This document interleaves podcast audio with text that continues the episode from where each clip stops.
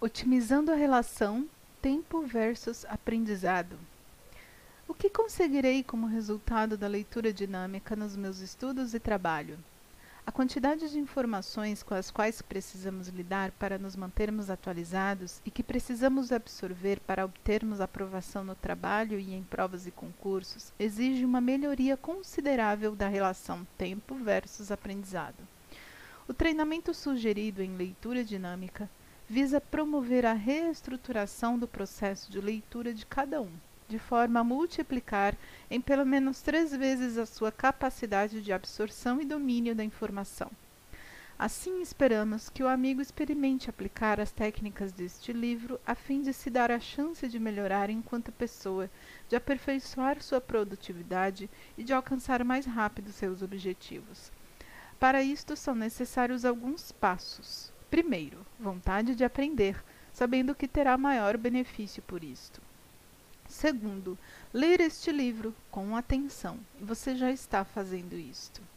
Terceiro, aplicar as técnicas e fazer os exercícios, a fim de aumentar seu desempenho. Acredite que é possível melhorar. Esta é uma verdade inquestionável. Avalie seu desempenho procurando melhorar cada vez mais. Descubra o universo de oportunidades e possibilidades que estão à sua espera nas próximas páginas e na sua vida, a cada dia que nasce. Se algo pode ser melhorado, quanto mais cedo, melhor. Se é necessário corrigir alguma coisa, vamos pôr mãos à obra hoje mesmo.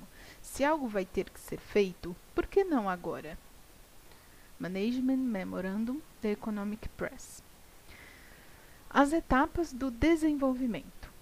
1. Um, na primeira etapa, você se conhecerá melhor de modo a preparar-se para as mudanças.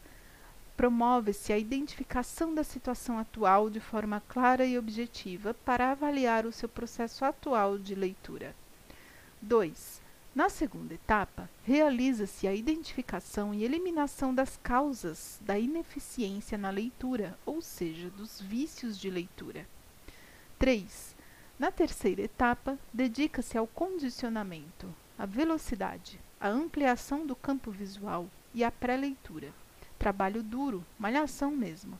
Nesta fase será desenvolvida uma série de exercícios e testes para que você possa aferir seu desempenho. 4. Na quarta etapa, será possível fazer a aplicação das técnicas de leitura dinâmica às situações cotidianas de lazer, estudo e trabalho.